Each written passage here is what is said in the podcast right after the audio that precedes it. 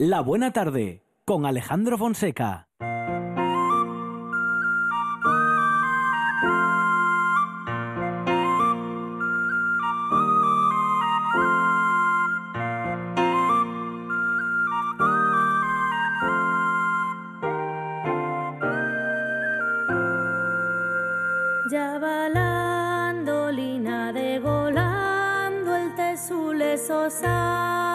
Plata son reyumos de la mar. Es na lana tarde camino otros cielos nel sopicu pa llevar el mío triste cantar. La seronda ambura perente el falle burrusti en los carballos amortezco el día el yar. Los míos pensamientos caricos de ausencia y al mi amante hecho a faltar donde se encontrará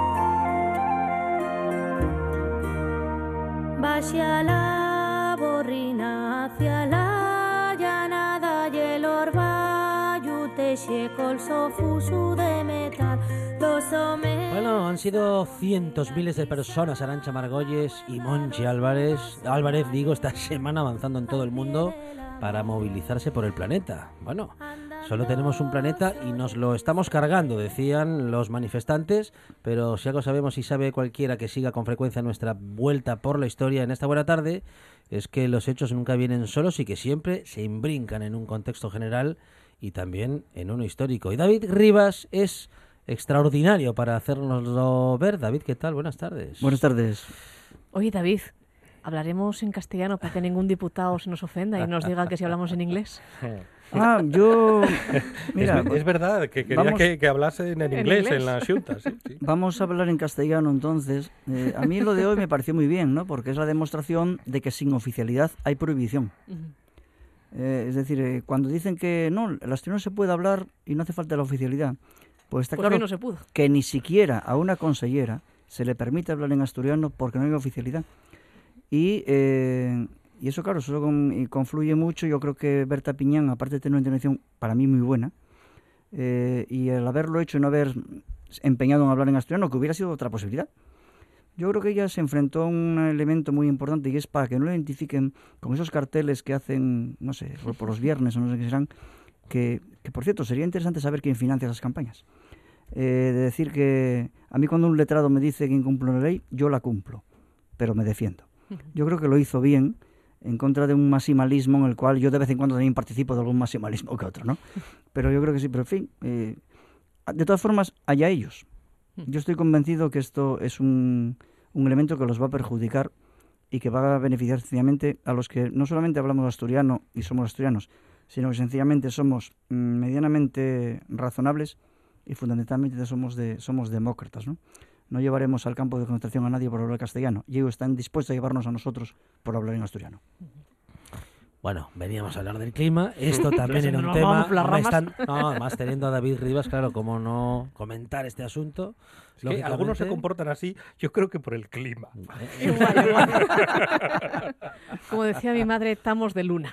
Van de luna. Bueno, ser. días, eh, en fin, confusos, ¿eh? con, con humedad, con calor, eh, ya en octubre, pero vamos, el clima que se, bueno, se ha vuelto loco o en todo caso ha hecho aquello que nosotros le hemos ido ordenando en todos estos años, en todas estas décadas, ¿no? Que es, en fin, no aguantar más, los mares ya no pueden soportar ni equilibrar los desequilibrios que nosotros producimos y la cosa se empieza a notar y a- empieza a ser más que evidente, ¿no? Antes parecía una teoría, eh, pero ahora no solamente es una teoría, es una realidad porque además se ve, se siente, se palpa y ya se sufre. Bueno, no solo era una teoría. ¿eh? El otro día a mí me comentaba mi padre, que tiene 88 años, que cuando yo fui presidente de Amigos de la Tierra, y eso tiene un cierto interés, porque yo fui el primer presidente de una organización ecologista internacional que no venía de la biología. Eh, yo fui el primer eh, eh, economista, profesor de economía, que, que presidió una organización como esa, ¿no? Y entonces, claro, eso mm, daba la señal de que ya entonces, estoy hablando de hace casi 40 años, ¿eh? Ya entonces eh, se veía claramente que el- la contaminación, que el deterioro ambiental era un síntoma de lo que estaba pasando, no era el problema. El problema es nuestro modo de producir, nuestra forma de producir, nuestra forma de vivir, nuestra forma de consumir, ¿no? Y eso eh, ya había llegado incluso, evidentemente, ya entraban los de las ciencias sociales. El, mm, la ciencia nunca es alarmista. Eh, De, de hecho, los científicos, por lo general, son bastante prudentes. Y cuando hacen alguna predicción procuran no caer en, en manos de, de una prensa demasiado populista y que sus argumentos sean utilizados por organismos poli- organizaciones políticas o sociales. Son muy muy prudentes ¿no?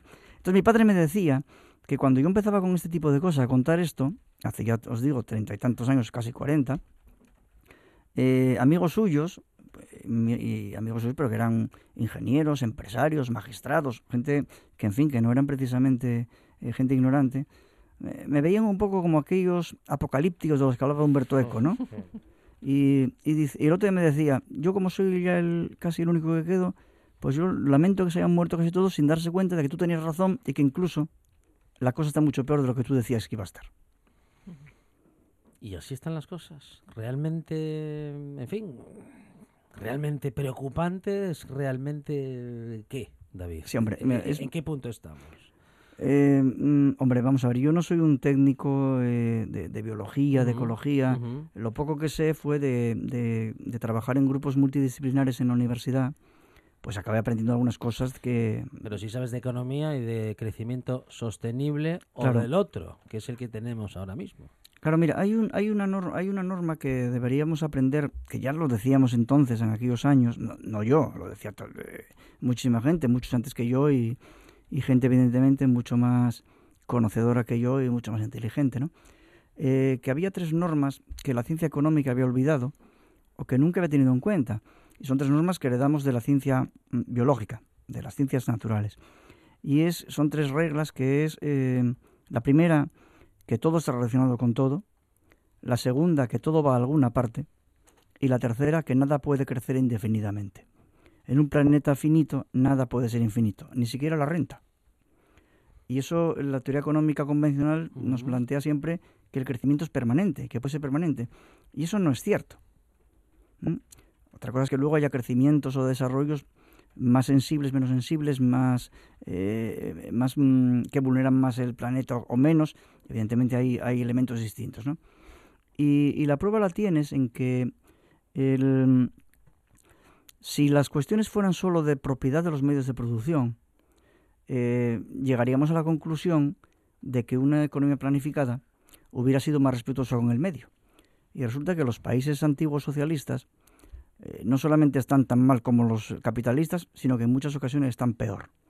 Es decir, que el problema no era de quién posee los medios de producción, que ese es un problema importante, pero es otro problema, sino el problema es los propios medios que tenemos y cómo funcionamos con ellos. Y en esa carrera por el crecimiento no hubo ningún modelo eh, que fuera diferente uno del otro.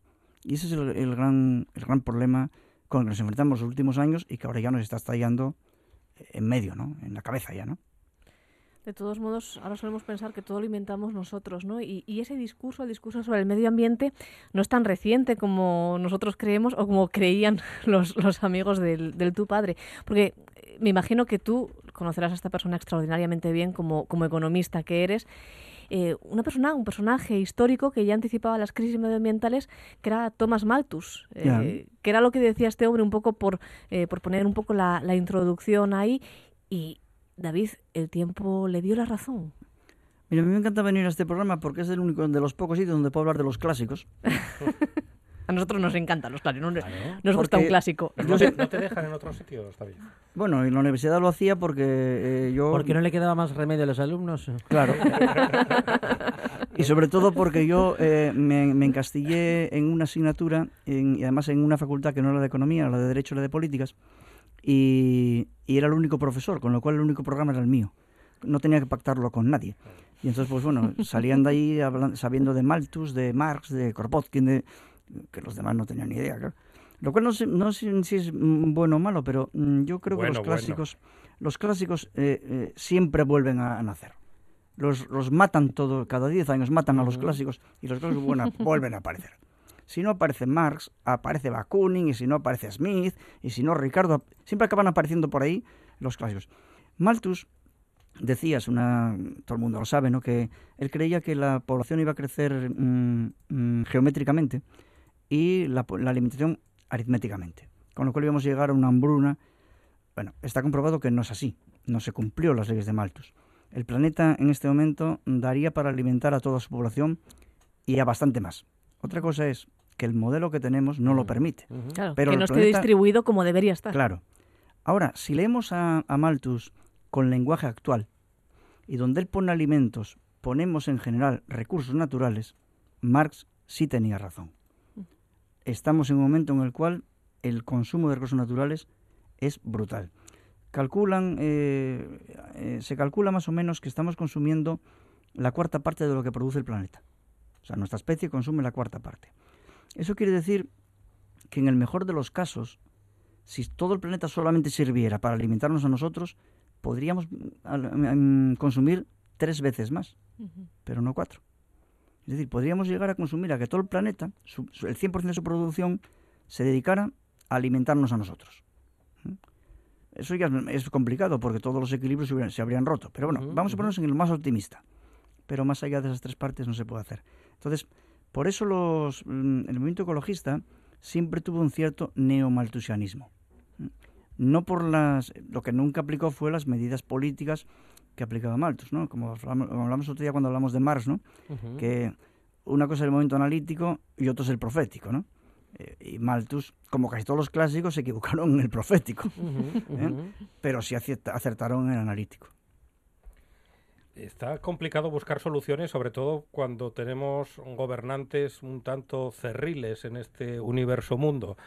Ya sé que lo comentamos mucho en este programa, pero mirando hacia Gran Bretaña, Brasil o Estados Unidos, incluso Rusia, eh, está muy complicado tomar algún tipo de solución, sobre todo por gente que, que niega que esté pasando lo que estamos comentando aquí. Y que, tiene, que, que son los que tienen la clave además para dar esas soluciones.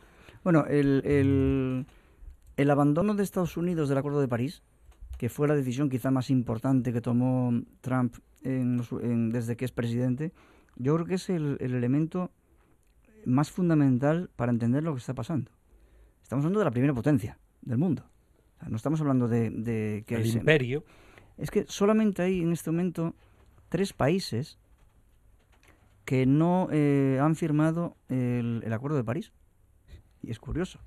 Son Irak, Nicaragua y Estados Unidos.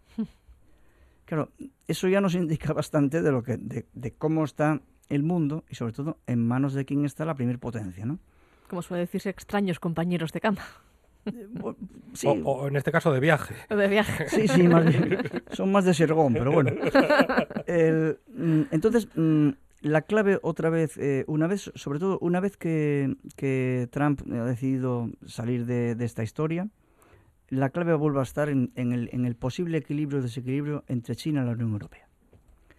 Eh, Trump, no sé si consciente o inconscientemente, le ha dejado también a China encabezar también la lucha por el medio ambiente. En este momento China, siendo el país más contaminante del mundo, es también el país que está a la vanguardia, en principio por supervivencia. Hay un dato muy curioso, ¿eh? que, que parece chiste, pero es verdad. Le- mm, los, niños de, mm, los niños de Pekín empiezan a pensar que las estrellas salen por televisión, porque nunca las han visto. Hmm. Eso, lógicamente, el gobierno chino es consciente de ello, porque además, claro, la población empieza a sufrirlo. Y entonces, hombre, mm, una población la puedes tener más o menos eh, adiestrada, la puedes tener más o menos encantada con el nuevo crecimiento, pero empiezan a sufrirlo también, a sufrirlo de una manera muy acelerada. En Tabaza a veces pasa lo mismo. Bueno, que- es, que Taba- es, que, es que Tabaza, aunque está más tirando ya pantalón, debería estar en el, en el extremo oriente. Es un microcosmos. O sea, Entonces, eh, entonces China, eh, y ahí es donde va a estar la clave, y es curioso cómo el país más contaminante del mundo, el que crece a un ritmo más, más rápido y con unas eh, todavía tecnologías un tanto antiguas, empieza también a ser la que está encabezando este planteamiento. Y hay algunos elementos en China relativamente esperanzadores en cuanto a su, a su posición y a su planteamiento mm, ambiental. Y luego está la Unión Europea, que es la que tiene la tecnología más, más, más importante en el tema ambiental y sobre todo la que tiene la mayor conciencia ambiental y la legislación más avanzada.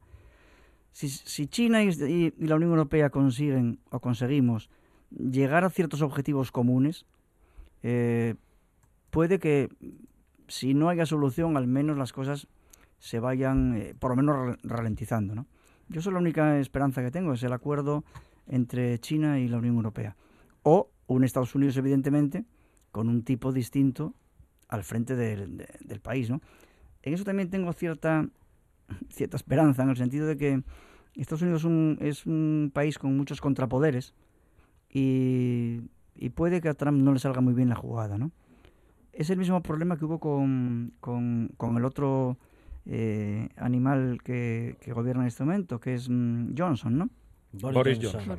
Y entonces, eh, que claro, el, el otro día se ha demostrado que la democracia británica funciona bastante bien y la ha puesto en su sitio. Y, y el hecho de que incluso mintiera la reina, eso no es, no es lo que pasaría aquí. Que le cuente, aquí le cuenta Sánchez al rey no sé qué, y bueno, el rey se podrá sentir un poco molesto porque le hayan engañado, pero lo de engañar a la reina en Inglaterra es otra cosa. Hay, ¿no? hay que tener bemoles. Entonces, y eso funciona. ¿Y funciona por qué? Y aquí es donde yo, mm, por eso yo soy muy, muy anglófilo. El- porque los países que no tienen constitución, o que tienen una constitución solamente de grandes principios, como es Estados Unidos, tienen una ventaja fundamental. Y es que los países con constitución escrita son países que han buscado bloquear problemas del pasado, pero tienen muchas dificultades para enfrentarse a los problemas nuevos. El caso, por ejemplo, de España.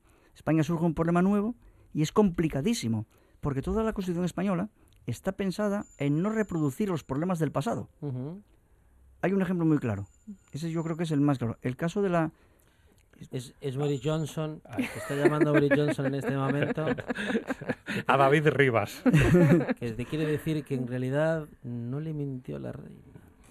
Y, Sí. que, y que mola su peinado. Que, que era una media verdad. El, del- el de la reina. Pero que, le, que la distrajo y le contó un chiste de... Entonces, em, hay un caso muy, muy, muy curioso de esto, que mira, es- es un paréntesis, pero que yo creo que nos viene bien en la discusión que estamos teniendo, ¿no? Y es la constitución, la constitución de la República, de la República Española, fue un auténtico suicidio. Tenían tanto miedo a que el presidente de la República se desviara hacia el, autoritarismo que no le dieron prácticamente poderes. O sea, los poderes que tenía cualquier presidente de cualquier república, la francesa, la norteamericana, las sudamericanas, no las tenía el presidente de la República Española. Y encima le metieron un artículo, también para evitar aventuras coloniales, le metieron un artículo, creo que era el 3, muy bonito, que la gente, la gente siempre repite, la de España renuncia a la guerra como instrumento de política internacional.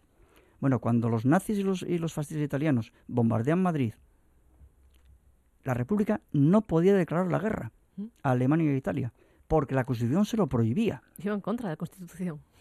Entonces, que, eh, lo bueno, lo- la ventaja de los que no tienen constitución o la tienen solamente con grandes principios es que en el caso de Estados Unidos es a, base de enmiendas y en el caso de, Inglaterra a base de plantearse y ahora qué hacemos, tienen más capacidad.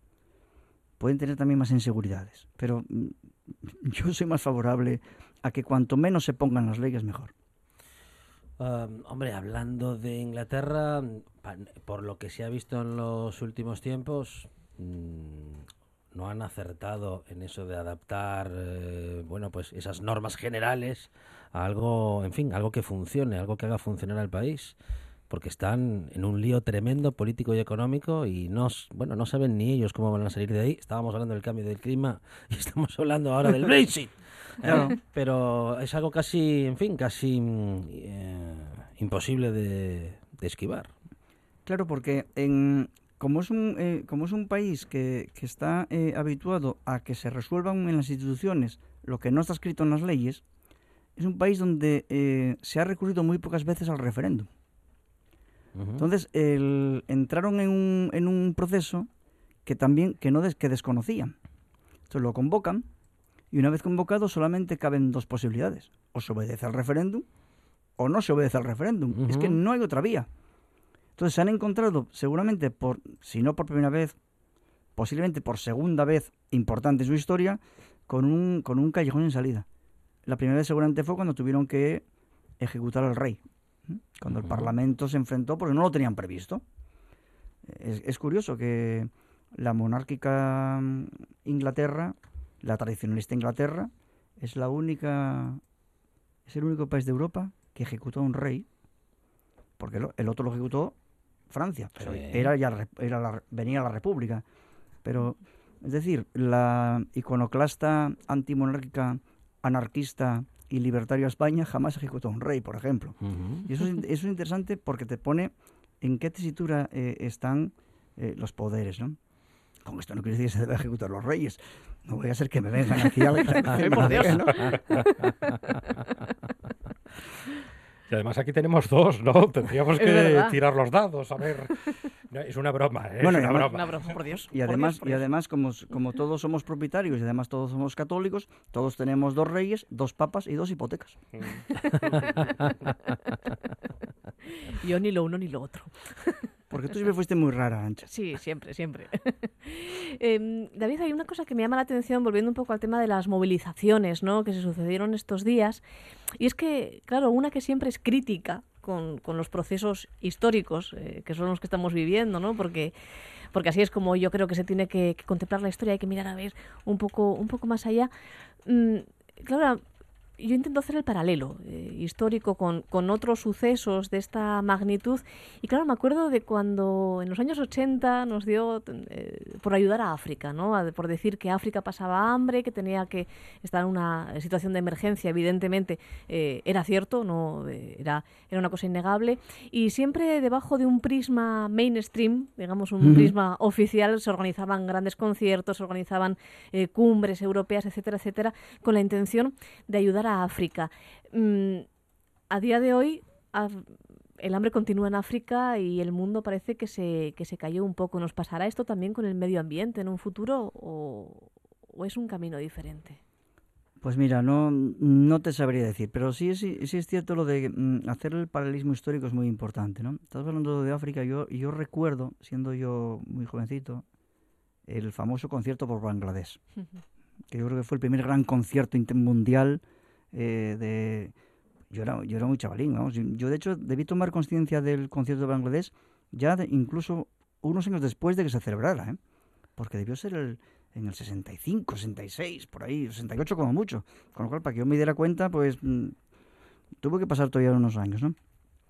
Hombre, yo creo que en el tema, en el tema eh, del medio ambiente, en el tema del cambio climático, eh, yo creo que no se puede, no se va a olvidar sencillamente porque cada tiempo, cada, cada, día que pase, las cosas van a estar más claras, ¿no?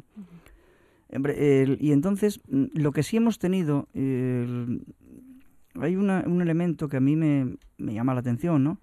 Y es que el movimiento ecologista eh, fue mucho más fuerte hace 20 años que ahora. Ahora ha tenido que salir este movimiento nuevo de gente muy joven. eh, la chica esta Greta, por ejemplo, es un poco un paradigma eh, de... Es verdad que parece un poco la niña del exorcista, también es verdad. Eh, pero ha tenido que ser muy gente muy joven que ya se ve claramente que es que no tienen futuro y se están dando cuenta, ¿no? Y eso, y porque bueno, las generaciones nuevas eh, tienen muy buena, muy buena preparación. Entonces, si no caen en la indolencia, empiezan a darse cuenta mucho antes de que lo que nos dimos cuenta las, la mía, por ejemplo, las nuestras, ¿no? Entonces, yo, yo creo que eso es importante. Y, y el, el tema ambiental es algo que vamos a afectarnos cada vez más. Y lo estamos viendo continuamente. Yo ayer leía eh, el- un, un informe que consumimos el- un europeo medio, supongo que, un que una persona de todo el mundo medio, pero vamos, el europeo medio, consumimos eh, a la semana 5 gramos de microplástico. Eso es, eso es lo mismo que si un día a la semana desayunáramos con una galleta que fuera una tarjeta de crédito. Hmm. Es decir, un día a la semana, en lugar de comer la galleta por la mañana con el chocolate o con el café, nos comiéramos una tarjeta de crédito. Más o menos de crédito pesa 5 gramos. Eso le pasó a Rodrigo Rato, ¿no? Bueno, y además ese se comió la black, Ah, que debe tener más sustancia. Entonces, ese tipo de cosas son, eh, están funcionando. Y nosotros, la generación mía, los que empezamos en esto, yo creo que bajamos un poco el pistón, porque empezamos a ver que había ministerios de medio ambiente, consejerías de medio ambiente, concejalías de medio ambiente, y entonces dijimos, bueno, más o menos las cosas están un poco, se van encauzando. Se bajó el pistón y las cosas fueron a peor. Pero cuando la presión social baja, baja el pistón, todo va peor. ¿m? Eh, Yo soy un convencido de que la, de que la presión social es importantísima. ¿m? Eh, Se vio en el movimiento obrero, se vio en el ecologismo, y cuando esa presión desciende, ujú. aumentan todos los problemas. En un caso en, en temas laborales, o en, cosa de, en casos industriales, y en el otro en temas ambientales. Y luego también yo creo que hay una diferencia fundamental, y es que cuando empezamos a hablar de estas cosas hablamos de generaciones futuras. Es decir, que el desarrollo sostenible que hablábamos antes es eh, consumir y producir de forma que el planeta que le queden a nuestros hijos sea al menos el que nosotros recibimos. Si lo damos mejorado, mejor. Pero bueno, por lo menos que tengan lo mismo. Y que de forma que la generación futura, las generaciones futuras puedan tener un planeta al menos tan habitable como lo tuvimos nosotros. Claro, pero las generaciones futuras es una cosa a muy largo plazo. El, el, el que venga detrás carré, ese tipo de cosas, todavía Ujú. está mucho en, en el cortoplacismo en el que está nuestra especie, que solamente reacciona cuando ve las cosas muy cercanas. Pero claro, ¿cuál es el problema? Que ya eh, los datos que estamos mm, trabajando, ya no hablamos de hipotéticas generaciones futuras. Es que hoy una persona de mi edad eh, puede tener en las rodillas a su nieta, a la cual le está condenando a que dentro de 40 años pase por un auténtico infierno, ella y sus hijos. Es decir, estamos hablando de, de niños que conocemos, con nombre y apellidos, niños a los que queremos. No es una hipotética, mis tataranietos, no, no, es que estás viéndolos ya, es que los que van a, a produ- a pasar el- el- la subida de los grados de temperatura de 2 grados, si es que se llega a eso, en el año 70, es que están ya vivos. Es que están ya vivos. Y si no son ellos los que van a pasar, van a ser los hijos de ellos, que ya los conoces. Y eso yo creo que es importante para que se movilice también la gente, no solamente la más joven, sino la gente que, que en fin, que, que es la responsable en definitiva, ¿no? También hay una cosa que yo mm, mm, temo mucho, o le tengo mucho miedo a determinados tipos de ecologismos, ¿no? Y es los que mm, reparten la culpa como si todo el mundo tuviera la misma. Y no todo el mundo tiene la misma culpa. Ni todos los países tienen la misma culpa, ni todas las clases sociales tienen la misma culpa, ni todos los individuos tienen la misma culpa. Yo no soy, yo soy menos culpable que Rockefeller. Estoy convencido. O que las Mittal. Claro. O que, o que, o que los dueños de Arcelor. O que, o que los, los que tienen el oro en, en, en- en Miranda. Claro que tengo mi responsabilidad. Bueno, claro que la tengo. Pero hombre, Sí, pero no es lo mismo No no, es lo reciclar mismo. un, brick, un brick que Eh, no emitir sustancias no contaminantes. Entonces, eh, mm, hay que tener un poco cuidado también en no trasladar a la, a la gente más joven la idea de culpabilidad permanente. Porque podemos llegar a, a una vuelta al, al cristianismo más atroz medieval. La de que todo es pecado, todo, cualquier cosa que hagas te va a caer encima al infierno am- ambiental. Y el humilde es el que tiene la culpa. Claro, eh, eso se ve, eh, por cierto, en muchos medios de comunicación. No sé si se acuerdan Ujú. de El País, hay que decirlo claramente, el diario. El País, que decía que nos duchábamos y gastábamos muchísima, ¿A quién se le ocurre? muchísima agua, pero no decían nada de los campos de golf, no. El humilde que se ducha cada día para ir a trabajar es el que gasta agua. En los campos de golf nada. Es un ejemplo, es un ejemplo Sí, de lo que nos estamos encontrando también en los periódicos. Ahora, el medio ambiente, mm, en fin, está en peligro, está muy perjudicado, pero lo político es suficiente. Porque claro, mm, seguramente hay un montón de líderes políticos con un montón de ideas, pero por un lado los plazos políticos partidarios partidistas son los que son, son de cuatro años, son de dos, Claro. son de dos más dos, como muchísimo de seis, pero como no nos tomemos en serio este asunto, de manera global, digo, de manera global, en cuanto a países, en cuanto a idea de país y de progreso, pero claro, si no lo, si no lo hacemos con la educación o no lo hacemos, en fin, con la protección ah, de, para las mujeres que están siendo asesinadas por el solo hecho de serlo, digo, si no nos ponemos de acuerdo con eso, que está ahí, que lo estamos sufriendo ahora mismo y delante de nuestros ojos, ¿cómo nos vamos a poner de acuerdo con algo que, bueno, si eso ya se puede ver más adelante? Pero mm, yo creo que es que hay un problema, en, y, se- y en España, por ejemplo, se nota mucho, en- y es lo que, creo que hablamos ya alguna vez de esto, ¿no? Lo que yo llamo el pensamiento paquete. Entonces, eh, tú, vas, tú ves una tertulia de, de televisión o en la radio, o ves, o ves una discusión parlamentaria, y el que dice que el cambio climático no es cierto, o por lo menos que no es cierto ya casi nadie lo dice. ¿eh? Pero bueno, que no es tanto como, como se dice, que es menos importante, que hay un alarmismo. El que dice eso suele también luego eh, estar en contra de la despenalización del aborto. A la vez suele estar en contra del feminismo, hablando del, ¿cómo se llama? Del, del nazifeminismo, Em, feminazis, los feminazis. dice. Eh, son los que también están en contra de, de casi todo este tipo de cosas, de, de- no sé, de que, la- de que De sacar a Franco. de sacar a Franco. Por ejemplo. Bueno, es decir, bueno, vamos Que a hay ver. temas más importantes, David Rivas. Son que siempre di- hay cosas son- tan importantes. Son los que dicen eso. No, pero lo que yo voy es que habrá alguien que no quiera sacar a Franco y cree que cambio climático. Habrá alguien que esté en contra del aborto, pero esté a favor del de los derechos de la mujer, aunque esté en contra del aborto concretamente. Habrá alguien que no crea en el cambio, en el cambio climático, pero, pero sin embargo sí crea que hay que tener educación pública. Es decir, el pensamiento paquete es el que está domin- dominando. Y yo creo que es un fenómeno bastante, bastante típico de España. Y bastante típico de algunos gobiernos latinoamericanos, por ejemplo, en este momento. Bolsonaro es un caso típico. Sí. Y Trump eh, en otro... Pero claro, Trump no representa al país entero. El problema es que Bolsonaro puede, n- si no representarlo, sí dominarlo completamente. Esa, esa es la diferencia. ¿no? Pero claro, por ejemplo, está mucho más avanzado el mundo empresarial. Hay grandes multinacionales que se han dado, se han dado cuenta que el desarrollo sostenible es negocio. Y están mucho más adelante que sus propios gobiernos. Entonces, claro, y entonces dices, bueno, aquí, ¿qué está pasando? Podemos encontrarnos a la vuelta de unos años con unos sectores empresariales muy avanzados en el tema ambiental y que los gobiernos sean los retardatarios.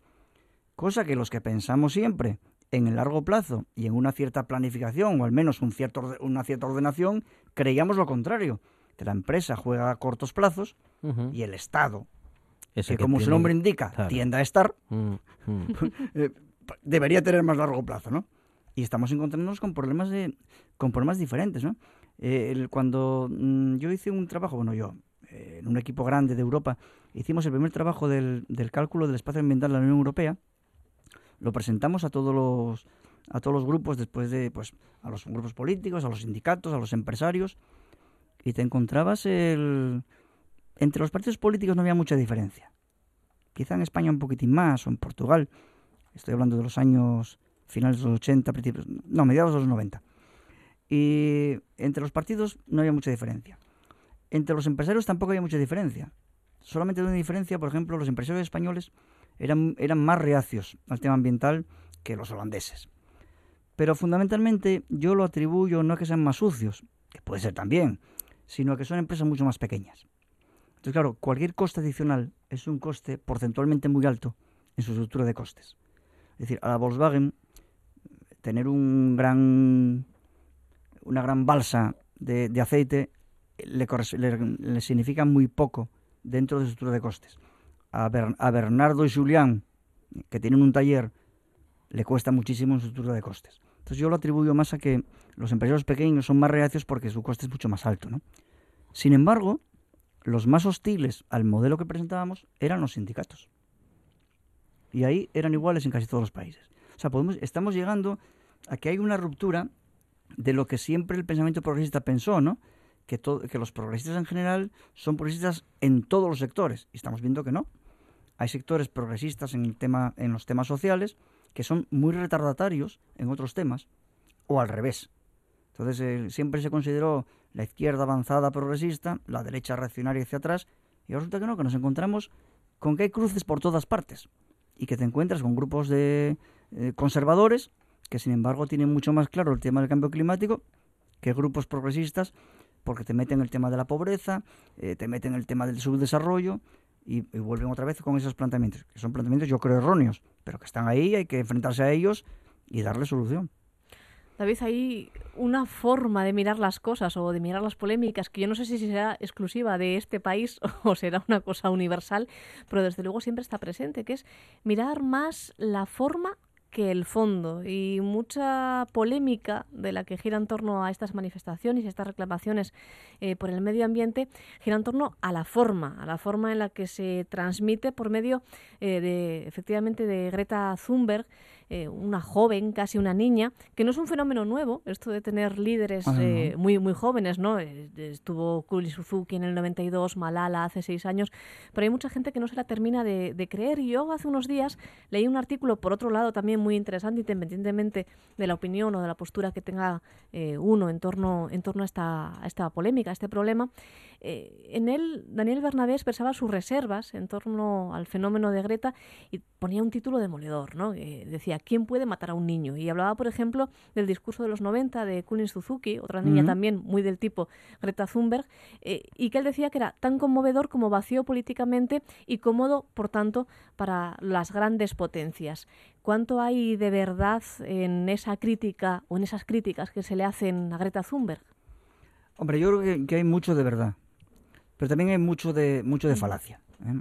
Eh, yo, hombre, em, a mí, por ejemplo, la figura de, de- de Greta, a mí me conmueve. No me gustaría que una hija mía fuera como ella. ¿Mm?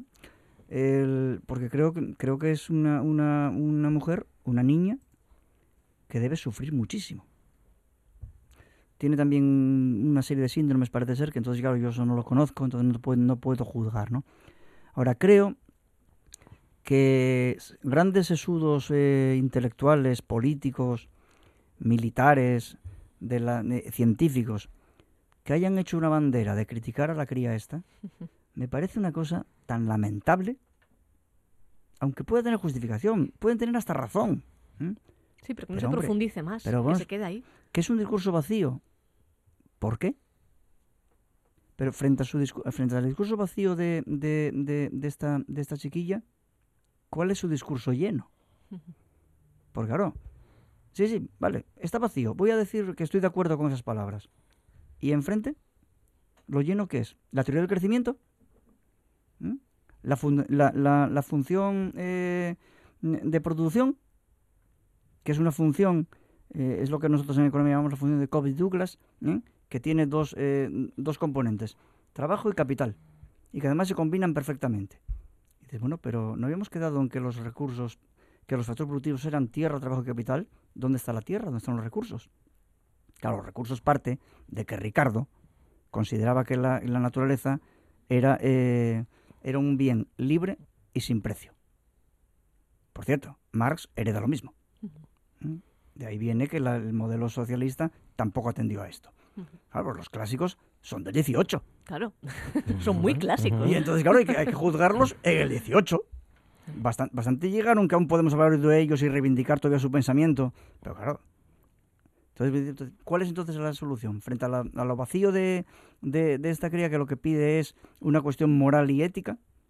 O el, o el vacío es la función de producción de Kirby Douglas que no funciona ni funcionó nunca. Claro, es que ese, ese es el problema. Entonces, yo, desde, desde el punto de vista científico, puedo hacer esa crítica. Pero desde el punto de vista personal, desde el punto de vista humano, de un ciudadano normal, pues hombre, me siento mucho más cercano a esta cría que a estos sociólogos y politólogos, ya no digamos a los economistas eh, ortodoxos, que lo que dicen no es que digan tonterías, es que lo que dicen no significa nada.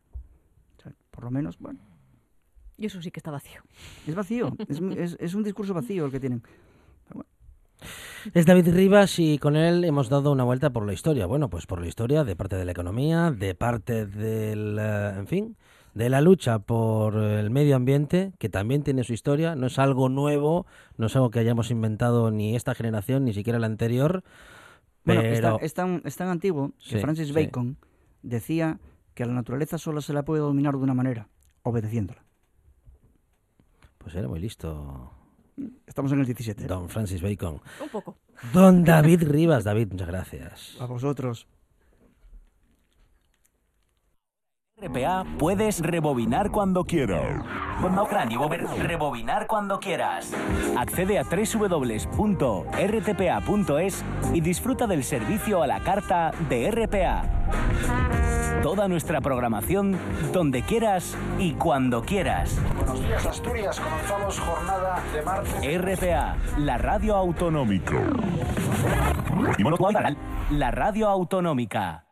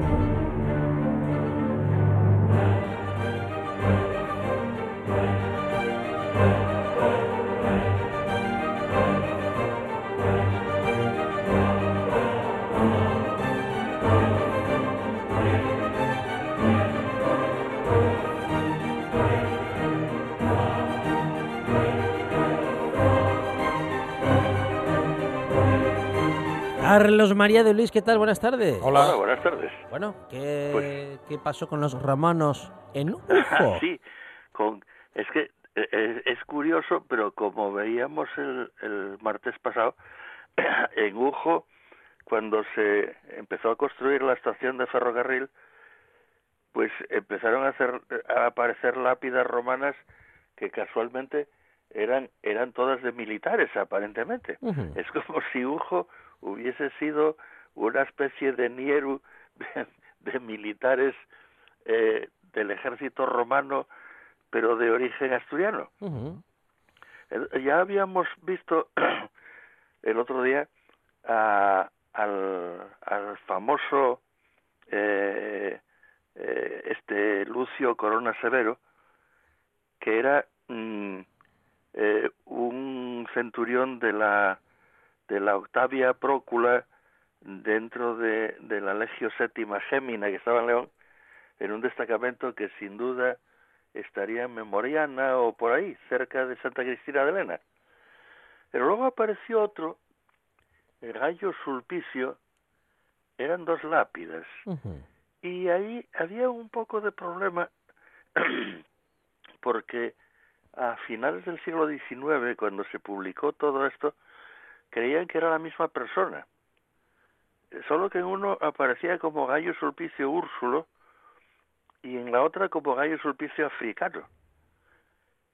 Hasta que mm, eh, Francisco Diego Santos, mi antiguo profesor de griego en el instituto, una bellísima persona, pues descubrió a, a base de, de investigar que eran dos personas distintas, padre e hijo.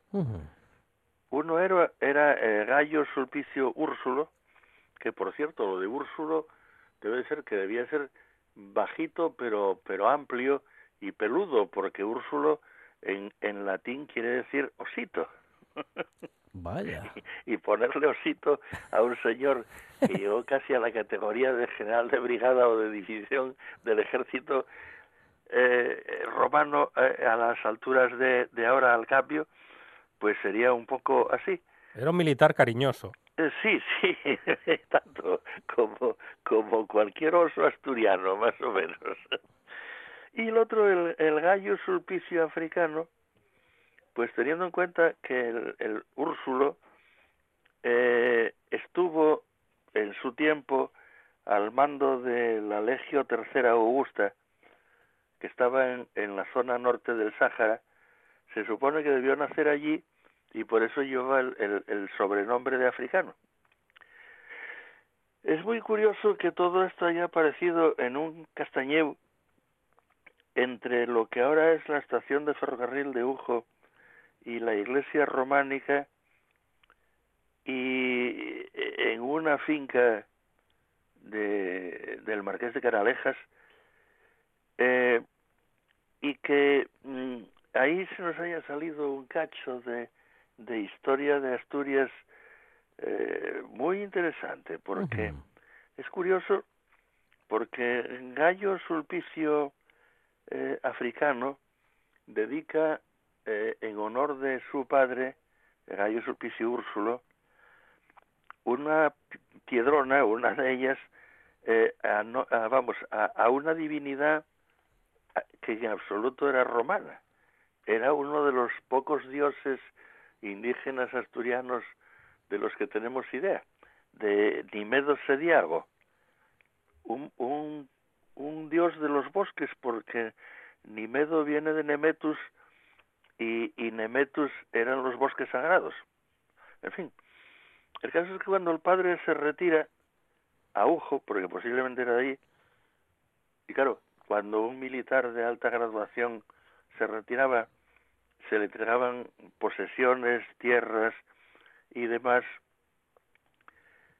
O sea, lo, lo que nosotros llamamos jubilación y los romanos llamaban mucho más adecuadamente ocium con dignitate. O Ah, sea, muy el, bien. el ocio, Sí, pero sí. con dignidad. ¿no? Sí, sí, e- eso todavía está por está por ver. eh, Ya. en- en- digo, Cada en día esto- más difícil. En estos tiempos, digo lo de Ya- la ya lo dignidad creo, sobre todo. jodido, sí, sí. sí, sí. Pues el caso es que eh, el- el- una de las piedras, aparte de, de esta, dedicada a este dios, a Nimedo Sediago, pues es, mm, como si dijéramos, lo que los romanos llamaban el cursus honorum, o sea, la, hoja de servicios militar del padre. Y que empezó, pues, bueno, como todas las hojas de servicio, los cursus honorum conocidos, empiezan desde el momento que llega al cargo de oficial. Y empiezan generalmente por el cargo más alto, el de mayor graduación, que es, eh, en este caso, un prefecto. Algo así como, como un teniente general, vamos, un general de alta categoría. Eh, según esta hoja de servicios, pues sabemos que Gallo Sulpicio Úrsulo empezó siendo mm, eh, centurión de la en la Legio Minerva Pia Fidelis, que estaba mm, acuartelada en, en torno a, a- a Roma vamos, en, en, en la zona del centro de, de Italia. De ahí pasó a ser centurión de la cohorte 12 urbana, que estaba de guarnición en Roma, como su propio nombre indica, claro, porque la URSS entonces era la capital de, del imperio. Y de allí ascendió a centurión de la cohorte cuarta pretoria, que era una de las que formaban la guardia personal, la guardia pretoriana del emperador, que no era ninguna tontería para un indígena, Ya. aunque fuera romanizado y luego resulta que adorase a un dios que no tenía nada que ver con los romanos. Y el, el próximo ascenso fue el de prefecto, que era pues así como una especie de ya de coronel o, o general de brigada de la Legio Tercera Augusta, eh, co- con la que fue trasladado al norte de del Sáhara, o sea, una zona aproximadamente entre lo que ahora es Argelia y Túnez, en lo que ahora diríamos que era el equivalente al África Corps de Rommel o, o al séptimo ejército, las ratas del desierto de, de Montgomery, ¿no? en la Segunda Guerra Mundial. Eh, de ahí ya pasa luego a aparentemente a una a una legión que está destinada a la zona de los Balcanes y finalmente a un a un cargo muy curioso y muy estrafalario mm, porque hay muy pocas piedronas romanas que hablen de ello y es que aparece como como jefe eh, como prefecto de, de una unidad extraña de, de- del ejército, una unidad auxiliar del ejército romano, los Simmaquiarios. Una unidad de Simmaquiari Asturum Mm, aparece en la... que eran una especie de, de soldados semibárbaros, peleaban a su aire, Hmm. eh, posiblemente eran de caballería, o sea que montarían casi seguro asturcones. Ahora les gusta el fútbol. sí, sí, eso es exactamente. Ahora les gusta el fútbol, pero entonces no, no existían los, los balones. y, y claro, eh, igual que eran em, una gente capaz de pelear con el lucero del alba, también eran difíciles de gobernar, con lo cual necesitaban mandos que no solo fuesen duros, eh, que fuesen enérgicos, sino que los entendieran. Y claro, ¿quién mejor para entender a unos salvajes astures que un militar de alta graduación asturiano también como ellos?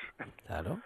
Entonces, eh, eh, estos caballeros, y además lo de caballeros porque peleaban a caballo, pues eh, acabaron prácticamente ayudando a ganar las guerras de Dacia, lo que ahora es Rumanía, y, y a partir de ahí, pues eh, el, el, el buen señor, el gallo Sulpicio, pues ya llega a su edad de retiro, a su ocium con dignitate, y entonces pues le, regalan una serie de, de tierras y de posesiones en su lugar natal en Ujo, y se viene para acá, donde supongo que habrá morido, muerto en paz tranquilamente, y su hijo le dedica esa lápida y pone además una lápida a un dios que no tenía nada que ver con el panteón romano y además pues pone al lado la hoja de servicios porque hombre presumir un poco de antepasados siempre presta mucho ¡Qué Claro, contradicciones ¿eh? que también en la vida han sucedido y sucederán, claro, desde tiempos romanos. Y lo que nos queda, Carlos María de Luis, muchas gracias, un abrazo. a luego. vosotros hasta luego Noticias y después ah, llega Merche Toraño para hablar de mujeres periodistas en la historia y también vamos a hablar de la Noche Blanca de Oviedo y de radioteatro.